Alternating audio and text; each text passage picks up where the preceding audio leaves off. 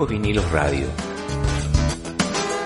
Un programa dedicado a repasar la historia y música de grandes artistas del rock, blues, pop, country, glam, heavy metal, hard rock, indie, punk, folk, progresivo, grunge, thrash, rhythm blues, en fin. Quédate, que ya comienza Viejos Vinilos Radio. Algo más que música y palabras.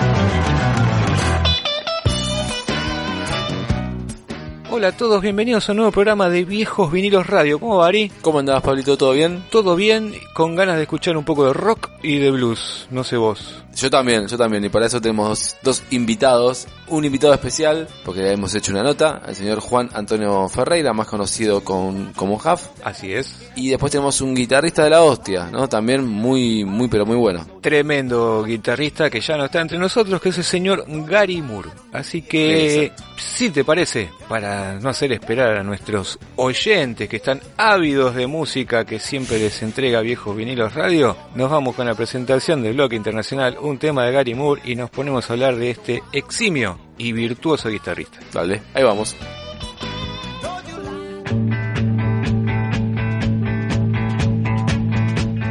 Viejos Vinilos Radio. Música internacional.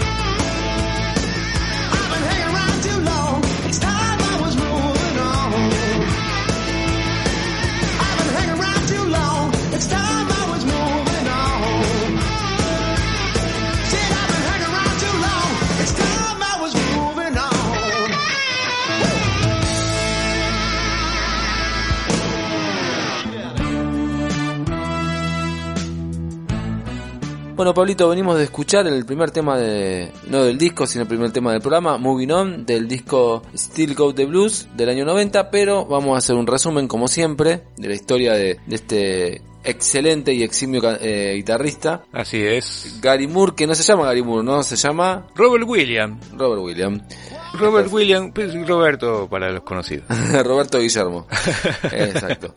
Bueno, Gary Moore nació el 4 de abril del 52 en Belfast, Reino Unido. ¿sí? Em, Sí, sí. Fue guitarrista líder, o sea, la guitarrista principal de bandas como Skid Row del 68 al 71, Colosseum 2 del 1975 al 78 y Tin Lizzy del 74, 77, 78 y 79. También Así tuvo es. una banda que se llamaba GeForce. GeForce. En, GeForce, en el año 80. Pero bueno, antes de seguir metiendo data, eh, vamos a confesar la verdad, uno no es erudito, uno, uno aprende todo el tiempo, ¿no? Como uno Sí. es docente y aprende todo el tiempo, aprende de los demás y aprende de uno. Si a uno le, le mencionan la banda Skid Row, ¿sí? Yo dije, wow, formó banda de esa banda 90, era que era media glam, pero no es así, ¿no? Mm, No, no es así. Con eso hay una linda historia, porque la banda Sk- Skid Row de Gary Moore, una banda irlandesa obviamente, pero en el año 87 eh, una banda estadounidense le pareció que ese nombre para una banda era genial. Entonces empezaron a llamar Skid Row como la banda legendaria de Gary Moore. Según Sebastian Bach, no, el, el pianista ya fallecido hace mucho, ¿no? Es uno de los miembros de, del Skid Row estadounidense. Dice que todos estaban contentos de ponerle ese nombre a la banda y que le pagaron, acá donde viene el problema, 35 mil dólares a Gary Moore para poder usar el nombre. Gary Moore esto lo niega después totalmente, dice que él no les pidió nada a cambio, simplemente de que lo llamaran para pedirle permiso para usarla, que no tenía ningún problema, ¿sí? No sabemos si lo llamaron o no, la banda se llamó Skid Row, el que sí hizo Bolonqui es el amigo Bruce Shields, que era el bajista de Skid Row, y medio que les hizo juicio y se armó un despelote interesante porque acusó a Atlantic Record, que era la disquera, y a John Bon Jovi, que fue el que ayudó a firmar a la banda con el sello grabador, de tomar indebidamente el nombre de su banda, que era Skid Row. ¿En qué quedó todo esto? Vaya uno a saber. Gary dice que no la cobró, Bruce dice que les hizo juicio, pero Skid Row siguió sonando en Estados Unidos. Totalmente. Y, y estuvo buena la explicación. Así que, porque nada, si uno no conoce la historia, presta a la, a la confusión. Exactamente. Paralelamente a esto, Pablito, o sea, mientras formaba parte de estas bandas, estamos hablando de los años 70, empezó la carrera solista. Hay una carrera solista de Gary Moore de los 90, entre comillas, que podemos llamar más comercial en el sentido de que se hizo más popular. Pero en los años 70 había grabado dos discos, si no me equivoco. Claro, el álbum debut, que era Greening Stone, Sí. que era un estilo muy, muy de blues, jazz, eh, jazz funk, fusión, una cosa media, media rara. Recordemos que Gary Moore pasó por muchísimos estilos, eh, a, través de las décadas, digamos. El tipo se aburría o no y se iba cambiando de estilos.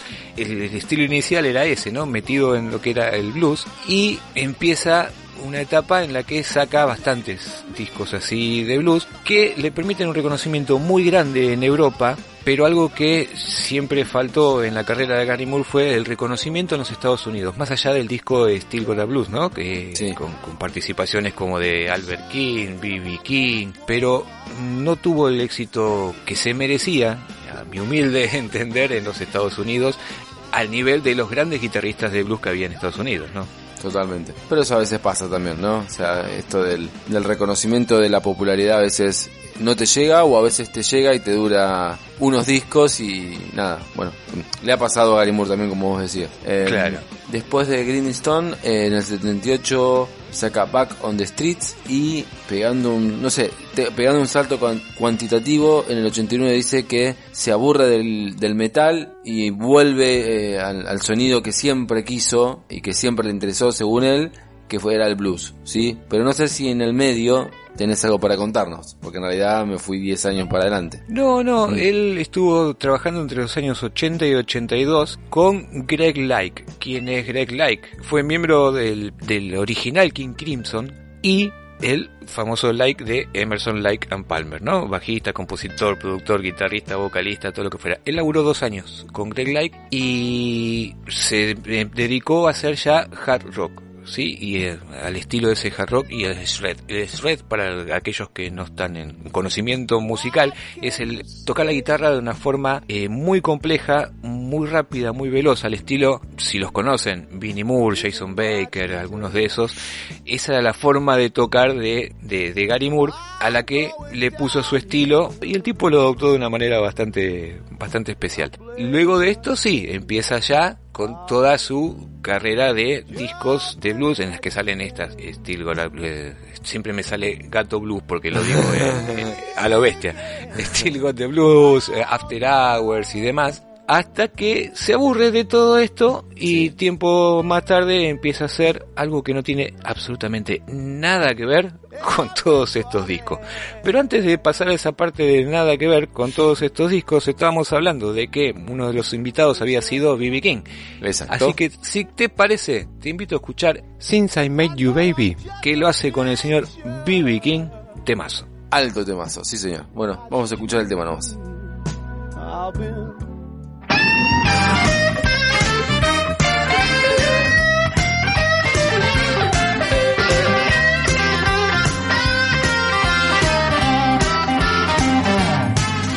Used to wake up in the morning with an aching head. I couldn't remember anything I'd said. My friends told me I was getting out of line. If it wasn't for you, baby, I'd be doing time since I met you, baby. Made a new man of me. Since I met you, baby, I'm happy as a man could be. Yes, I am. I used to think that I was better than the rest. Ain't no doubt about it, I was no second best. Didn't seem to matter what was right or what was wrong. I did some crazy thing before you came along. Since I met you, baby, you made a new man of me. Since I met you, baby, I'm happy as a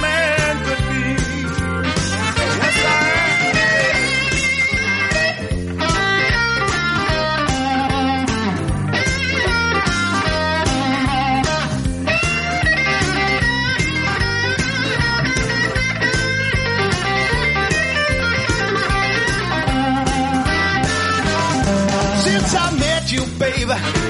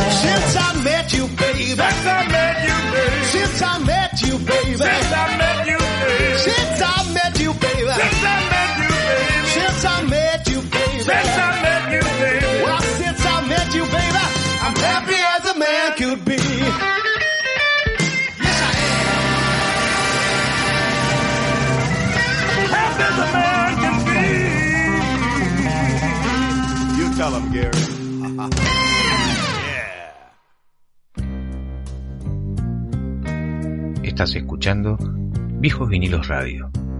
Música y más.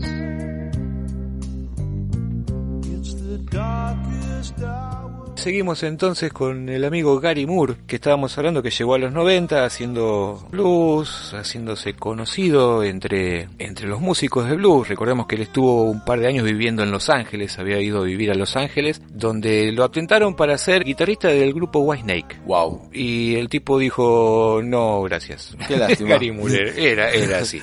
Bueno, está bien. Se volvió a Londres y entre todas sus influencias estaba el señor Eric Clapton, ¿no? Sí, Obviamente sí. influencia de muchísimos guitarristas. Pero ¿qué logró hacer Gary Moore? Juntarse con Ginger Baker y Jack Bruce, quienes anteriormente habían tocado con Clapton en el famoso grupo Cream, que ya hemos hecho algún especial en, en nuestro programa. Así que se juntan estos tres monstruos como BBM, se llamaba el grupo, y editaron un disco en el año 94 que se llamaba Around the Next Dream. Sí. Fue todo lo que duró, después empezaron a tener problemitas entre uno y el otro, viste que como son los egos artísticos entre músicos muchas veces y se termina separando. Tras la separación de este grupo empieza la parte pop y dance de Gary Moore. ¿Qué tiene que ver el pop y el dance con el blues? Mm, no lo sé. Creo- No, te, no, te- no, te no. soy sincero, pero bueno, él empezó a mezclar pop dance con un poco de hard rock, con un poco de, de- de blues, un poco de fusión, y esto fue la época más exitosa de su carrera. Creo que en un par de países, Alemania, por ahí nada más, le, le empezaron a escuchar, pero la verdad que no tuvo demasiado éxito esta, esta parte artística de Gary, por lo que llegado a los 2000 vuelve al blues, que es lo que le gustaba, ¿no? Exactamente, sí. Vuelve al blues. En el año 2002 graba Scars, que es un proyecto que tenía con respecto al hard rock. En el 2010 realiza una gira en donde volvió a interpretar éxitos de hardcore, heavy metal y era su deseo, y desde ahora después vamos a explicar por qué era su deseo, querer volver a tocar rock en un nuevo álbum de estudio. ¿Qué pasó? ¿Qué pasó, mi amigo? Pasó que estaba en Estepona, en España, de vacaciones, y bueno, sufrió un, un infarto de miocardio y bueno, lamentablemente fallece, ¿sí? Pero, Exacto. pero bueno, hay un disco póstumo, si no me equivoco, que se llama Bad for Your Baby, este que fue sacado por Eagle Records, y uno de los temas que tiene es un, un blues de Muddy Water, nada más y nada menos. Tiene varios blues, pero bueno, o sea, volvió, volvió a las fuentes, básicamente, ¿no? Donde él siempre eh, se sintió, creo, más cómodo y bueno, uno de sus últimos trabajos fue volver a las fuentes como rescatar a este grosso de, de la música negra y de la música universal como Muddy Waters. Exacto. Sí, lamentablemente fallece y tiene ese reconocimiento tardío por ahí en, del- en el resto de los músicos y en el público en general. Algunas cositas, por ejemplo, que se decía de, o que dicen de Gary Moore. Joe Bonamassa, otro tremendo guitarrista de, de blues, alguna vez dijo, mientras que Estados Unidos tenía a Steve Ray Vaughan, Europa tenía a Gary Moore un tremendo guitarrista, un tremendo músico, aconsejable escuchar toda la discografía, sé que son muchos los discos de, de Gary Moore, pero desde acá le vamos a tirar tres, que podrían ser Wild Frontier, Still Got the Blues y After Hours. Con esos tres discos están más que hechos. Perfecto, buenísimo. Buena apostilla. Este, y nada, eso, está bueno descubrir a, a un músico y profundizar en, en su obra. Bueno, por lo menos con, está bueno este consejo con estos tres discos para que se den cuenta que no es solamente eh, Steel Cut the Blues, ¿no? Ese tema, sino Exacto. que es mucho más que eso, ¿sí? Es mucho más que eso. Pero bueno, todo el mundo conoce Steel Got the Blues, así que vamos a poner el famoso Gato Blues para los argentinos. y nos ponemos a hablar de Juan Antonio Ferreira y su nuevo disco Nocivo, ¿te parece? Perfecto, dale.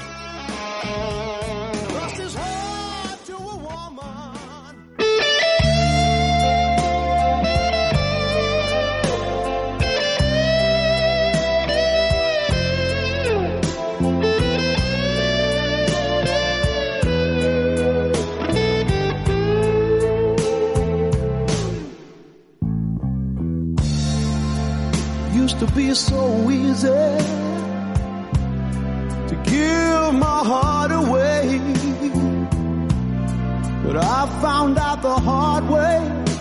There's a price you have to pay. I found out that love was no friend of mine. I should have known time after time. So long, it was so long ago, but I've still got the blues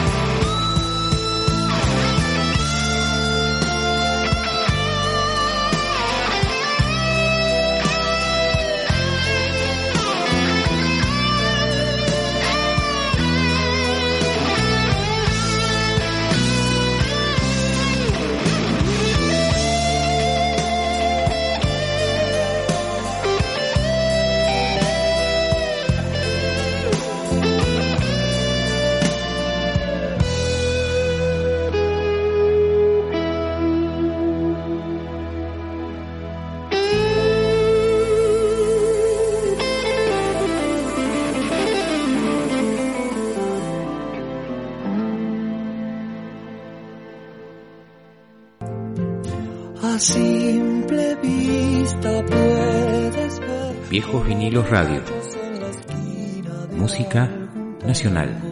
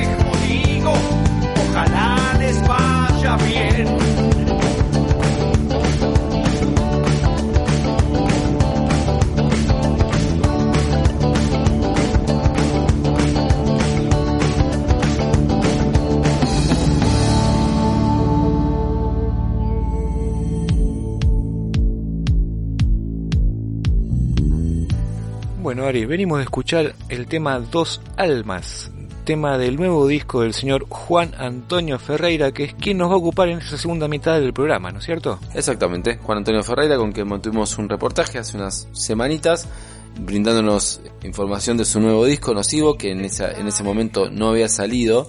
Claro. Sí había adelantado el tema Estás en mí, que después lo vamos a escuchar, pero que no había salido todavía. Ya ahora lo pueden comprar y aparte escuchar en, en las plataformas digitales, ¿no? Así es, ya está disponible. Dijo que presentó el 14 de octubre, ¿no? En- hace, hace, hace muy poquito. Exacto, en el Coliseo. Así es. Y, y Huff, que fue una, una de las figuras del rock and roll, del rock and blues, del hard rock, eh, una de las figuras principales, ¿no? Del rock argentino ya por los años 80, 90. Sí. Ha grabado discos, ha tocado con riff, ha grabado jingles de, televisión, por donde quieras escuchabas a Huff. Pero para aquellos millennials, centennials o ennials, como le quieran llamar, que no conozcan quizás a Huff, le hacemos un breve repasito así al estilo viejos vinilos, mi querido amigo. Dale. Juan Antonio Ferreira, más conocido como Huff, nació el 29 de julio de 1958. Su carrera comienza de muy joven cuando a los 10 años forma su primera banda llamada La Máquina Infernal. Con ella debutó como profesional a los 15 años en Ituzaingó.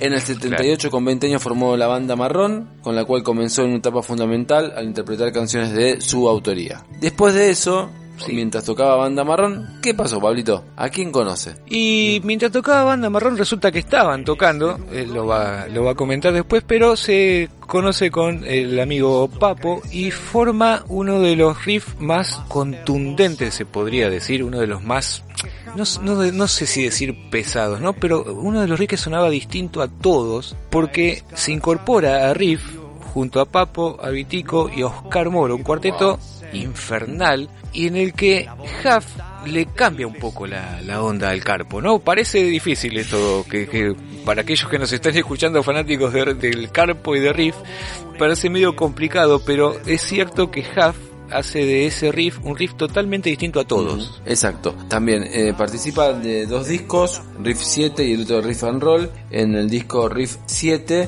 de los ocho temas, eh, mete dos de su autoría, como Elena X y La Espada Sagrada. ¿Sí? Claro. Esa experiencia, la experiencia de, de Huff con Papo, de Huff, Papo y Riff, dura solamente 10 meses. Pero bueno, son 10 meses y es una experiencia. Más que suficiente. ¿no? Totalmente. Obviamente.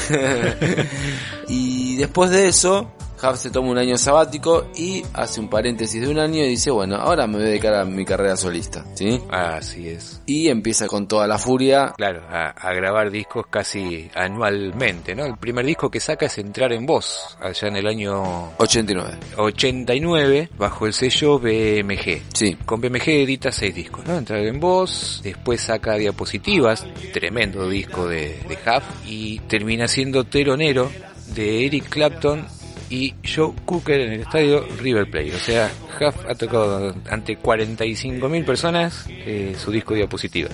Sí, discaso, discaso porque si bien después hay otros discos que quizás son más, más conocidos o más hiteros, tienen más hits que diapositivas, me parece que, va, me parece. A mí es el disco que más me gusta de la etapa solista de Huff y listo, y lo Sí. dejamos, Sí, es así. está muy bueno. Así que, ¿te parece seguir con los demás discos? Sí, sí, dale. Eh, sí, en el 91 con salida de emergencia, donde incluye el hit Todo mi amor. Después en el 92 me voy para el sur, que incluye Tal vez mañana brille el sol y quiero darte mi amor.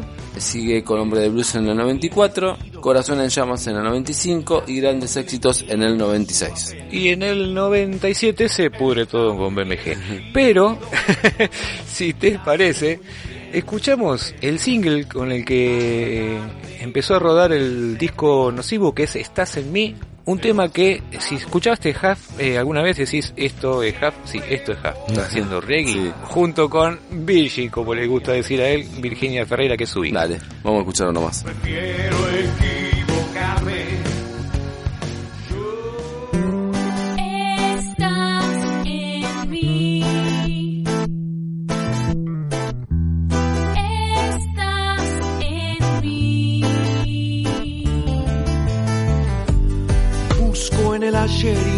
Recuerdo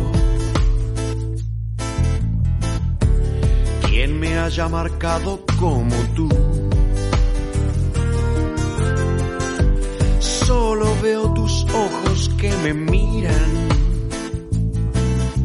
y llenan de ilusión mi voz y mi canción.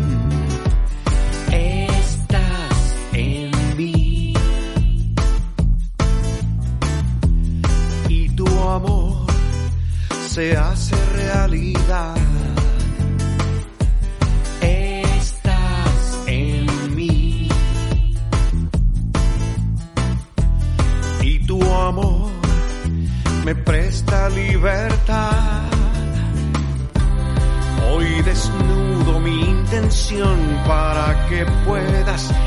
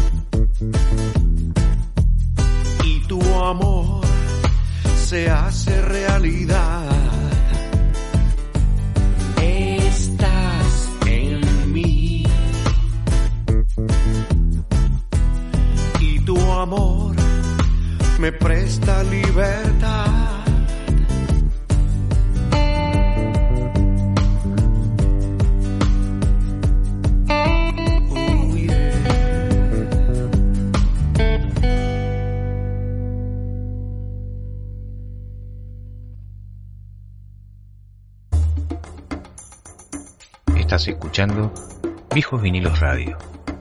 Música y más.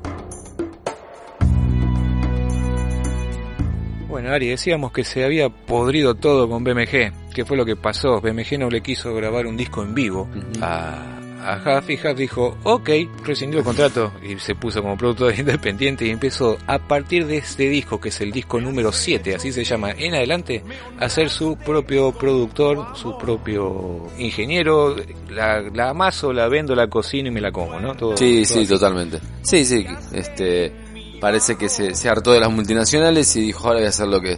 O sea, mm, se independizó básicamente, o sea, y, ha sacado un montón de discos del 97 al 2022, eh, el que vos decías, número 7, Un largo camino en, en el 2003, Aire en el 2006, Uno más en el 2007, Supercharger en el 2011, Canciones de Amor en el 2013, Tributo a Riff en el 2015, Instinto en el 2017 y Nocivo en el 2022. Pero aparte de grabar disco, hizo otras cosas, ¿no?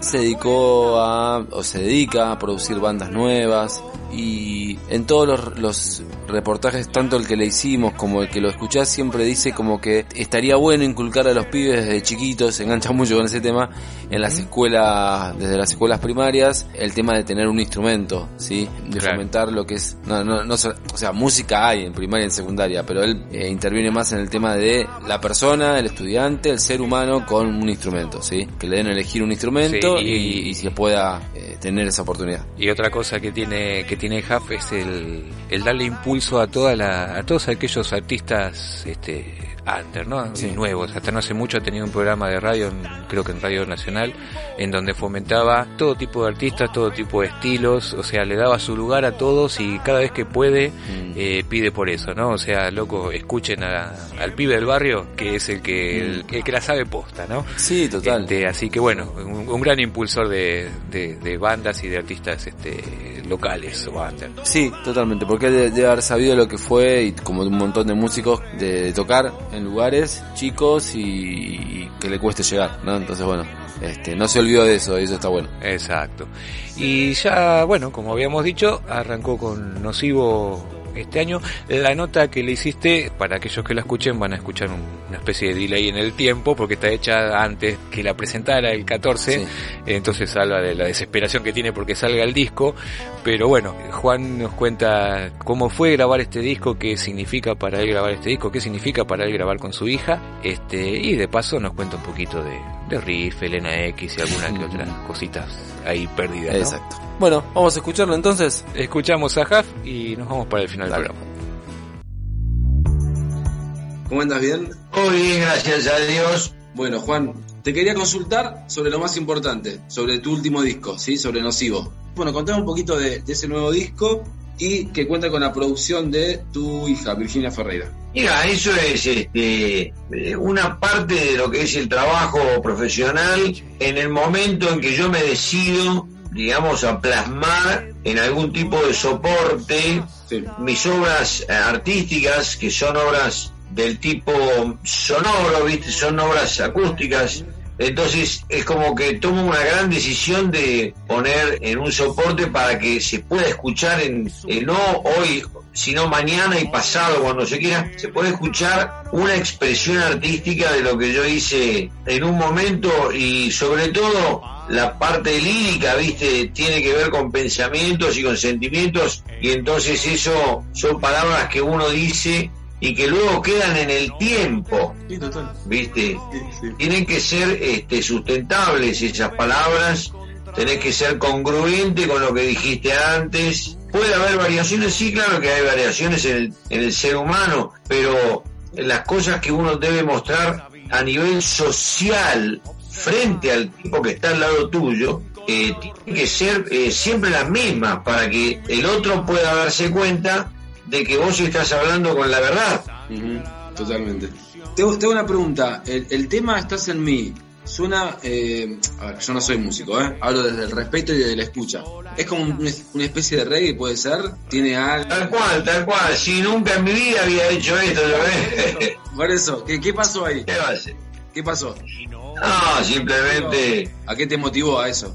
No, mira, yo no soy fanático de Bob Marley ni de Eddie Grant, pero los reconozco, por ejemplo, a ellos y a otros cuantos cultores de esa música, de los cultores que son los creadores, los autóctonos, los genuinos. Esos tipos son realmente muy fuertes a nivel social porque han sabido representar el sentimiento de muchísimas personas, mucha gente. Entonces eso los convierte en gente que tiene la vox populi, tiene voz popular, tiene el poder de hablar por otros y a nivel social deja marcas que son indelebles, indudablemente que marcan generaciones.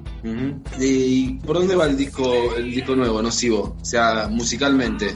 Mira, yo te puedo decir que es un ejercicio de composición muy sencilla y que tiene mucho que ver con lo que yo hice toda mi vida, que es agarrar la guitarra o tal vez el piano en muy pocas oportunidades porque no sé tocar el piano y grabar bocetos de pequeña duración tal vez y luego empezar a escucharlos, a escucharlos y escucharlos y tal vez a grabarle cosas encima y en un momento aparecen tal vez unas eh, líricas que acompañan, según mi criterio por supuesto, el ritmo, la melodía, la armonía de lo que yo vengo desarrollando y aparecen las canciones. Por otro lado, a veces letra y música todo junto aparece y ahí, bueno, las obras tienden a ser eh, importantes, tienden a ser, a transformarse en hitos en la carrera del artista, ¿no es cierto?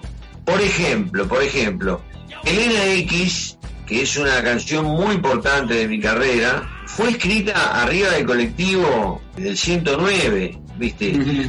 pedí al, al chofer, al señor colectivero, justamente, le pedí un lápiz y papel, por favor, y el, y el hombre me dio y yo escribí Sí. todo borroneado, viste, la canción. Luego se transformó en una de las canciones, digamos, que están redondas, que han salido bien, bien paridas de movida, porque tal vez son una, una expresión espontánea y que viene con la suerte de salir ordenada, ¿viste? Entonces es fácilmente inteligible por la gente en general. Sí, sí. Bueno, yo no quería ir hacia ahí todavía. Quiero, quiero que hables un poco más del disco, porque después te quiero preguntar sobre Elena X, porque hacemos el programa de radio con, con Pablo Risuto, que tiene más años que yo. Yo tengo 48, él tiene 51. Y había preparado un par de preguntas, él ahora no pudo estar, que tiene que ver Mira. con Elena X y un poco más. Pero quiero centrarme un poquito más sobre el disco nuevo. Eh, Mira, hoy en día, teniéndome en cuenta a mí mismo como ser humano argentino que vivo acá en nuestro país este, y que tengo 64 años, casi 50 años de carrera profesional y he hecho un montón de cosas hoy por hoy.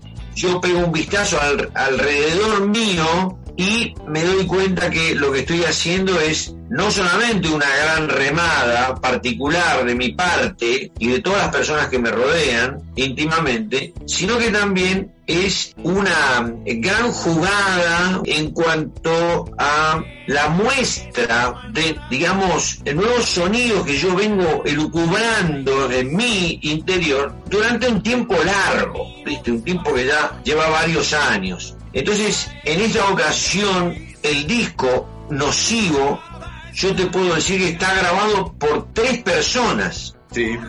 Pablo Santos toca los bajos. Pablo Santos, uno de nuestros más grandes bajistas, indudablemente, toca todos los bajos, toca bajos eléctricos, contrabajos de madera y contrabajos tipo stick. Y yo toco eh, gran parte del, del disco, de la parte de las guitarras que cantan, están hechos con esa guitarra que está acá. Es un Stratocaster del año 97, bueno, tiene algunas... este, está original la guitarra, tiene un sonido bastante cercano a los sonidos de Stratocaster de los 90, los que usaba por ejemplo Clapton o Gilmour. Wow. Bueno, ellos sí saben tocar la guitarra, ¿viste? Yo sigo también. tratando de aprender, Ah, pero bueno. bueno, el audio lo voy tratando de llevar adelante como puedo y canté todos los temas, fenómeno.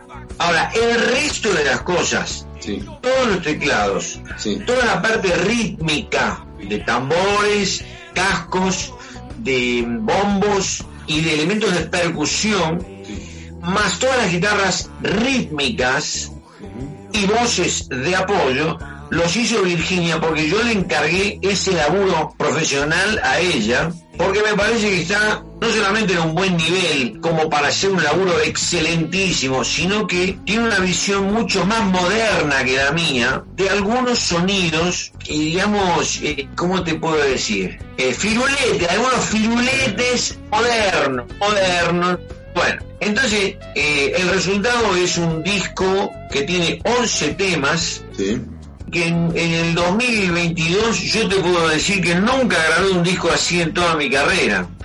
Es un disco donde no me tiro la pileta yo porque eh, hay una amalgama entre todos los discos de mi carrera que soy yo mismo cantando, yo mismo componiendo y yo mismo tocando la, la guitarra que canta, la guitarra líder. Sin embargo, en esta ocasión hay un soplo de aire fresco, muy fresco, que viene por parte de una mujer de 27 años que hace las cosas de una manera que a mí me gusta mucho y que yo quiero incluir eso en el disco mío. Eso se ha logrado, el disco va a estar a la venta en mis plataformas digitales, por supuesto, en Half Oficial, como siempre, como productor independiente, yo vendo mis propios discos en mi propio sitio de internet que se llama Half Oficial, donde firmo cada uno de los discos y luego paso esa filmación de la firma a todos mis fanáticos. Esto crea una relación corta, Sí. pero muy fuerte. Y es algo que termina siendo agradecido tanto por mi fanático como por yo mismo, ¿viste? Esto es una relación directa y en, en las relaciones, si uno es lo suficientemente hábil como para mantenerlas balanceadas, la relación es eterna, dura por siempre. Y si no, preguntémosle, por ejemplo, a Paul McCartney o preguntémosle a José Larralde. ¿Me entendés que cuando tocan cualquiera de los dos se llena hasta las repelotas, aunque la gente ya sabe lo que va a escuchar, porque los ama desde hace 70 años, ¿me entendés?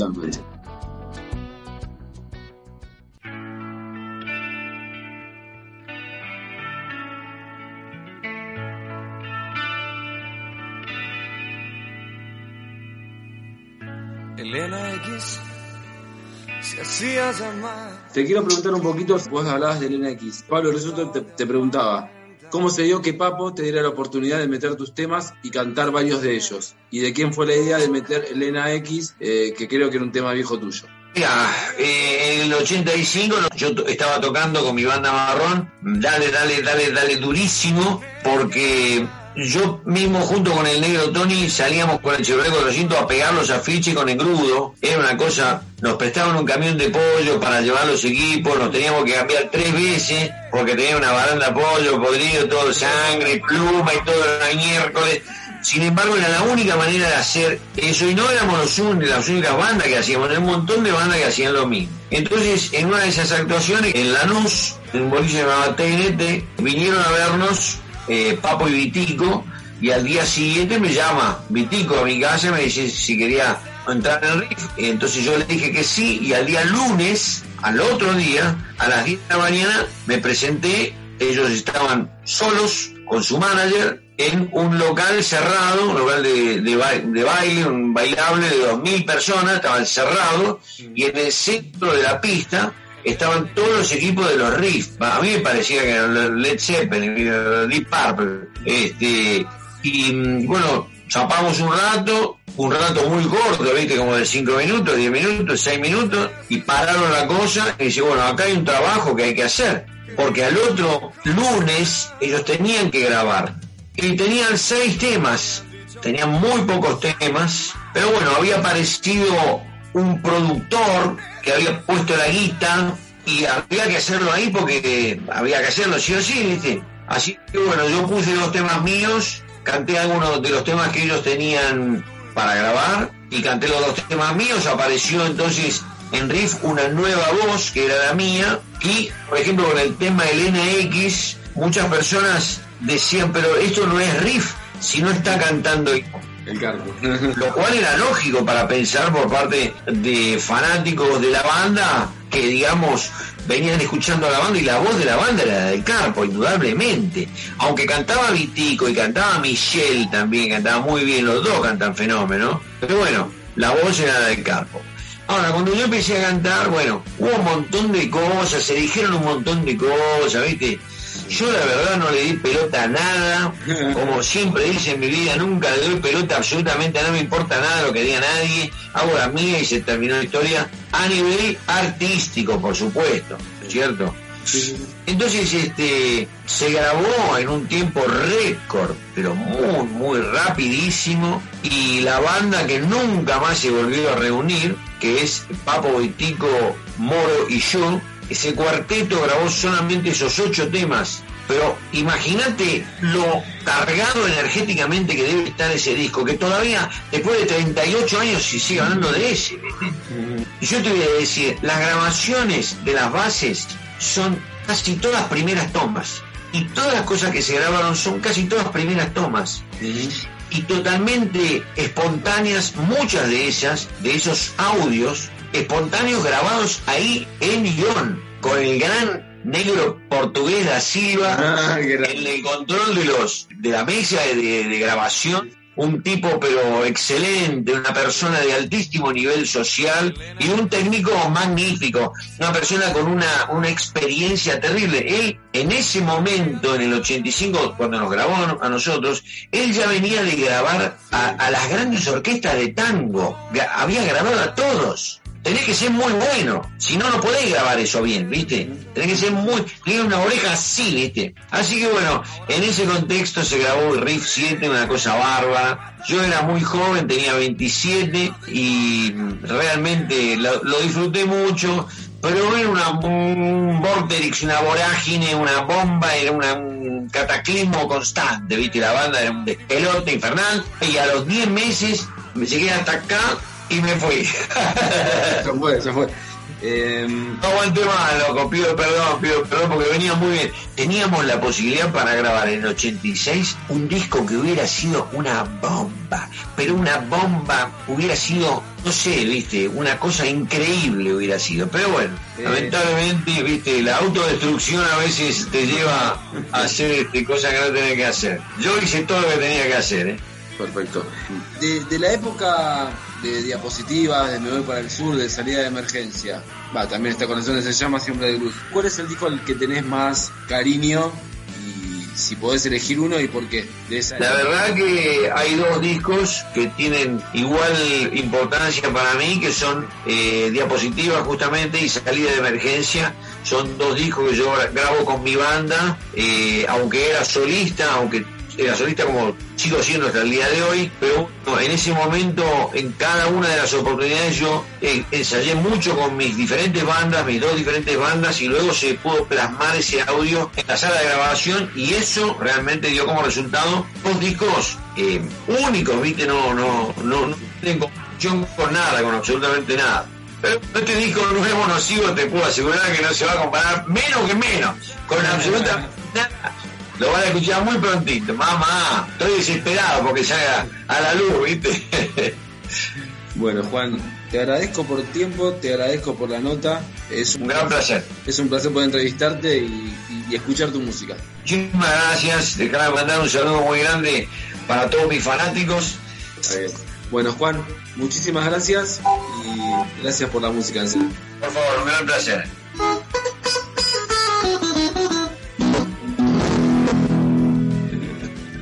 Nos estamos viendo.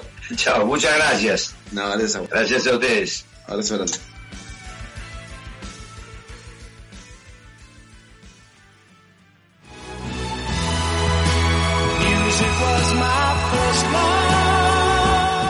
Viejos Vinilos Radio. Algo más que música y palabras.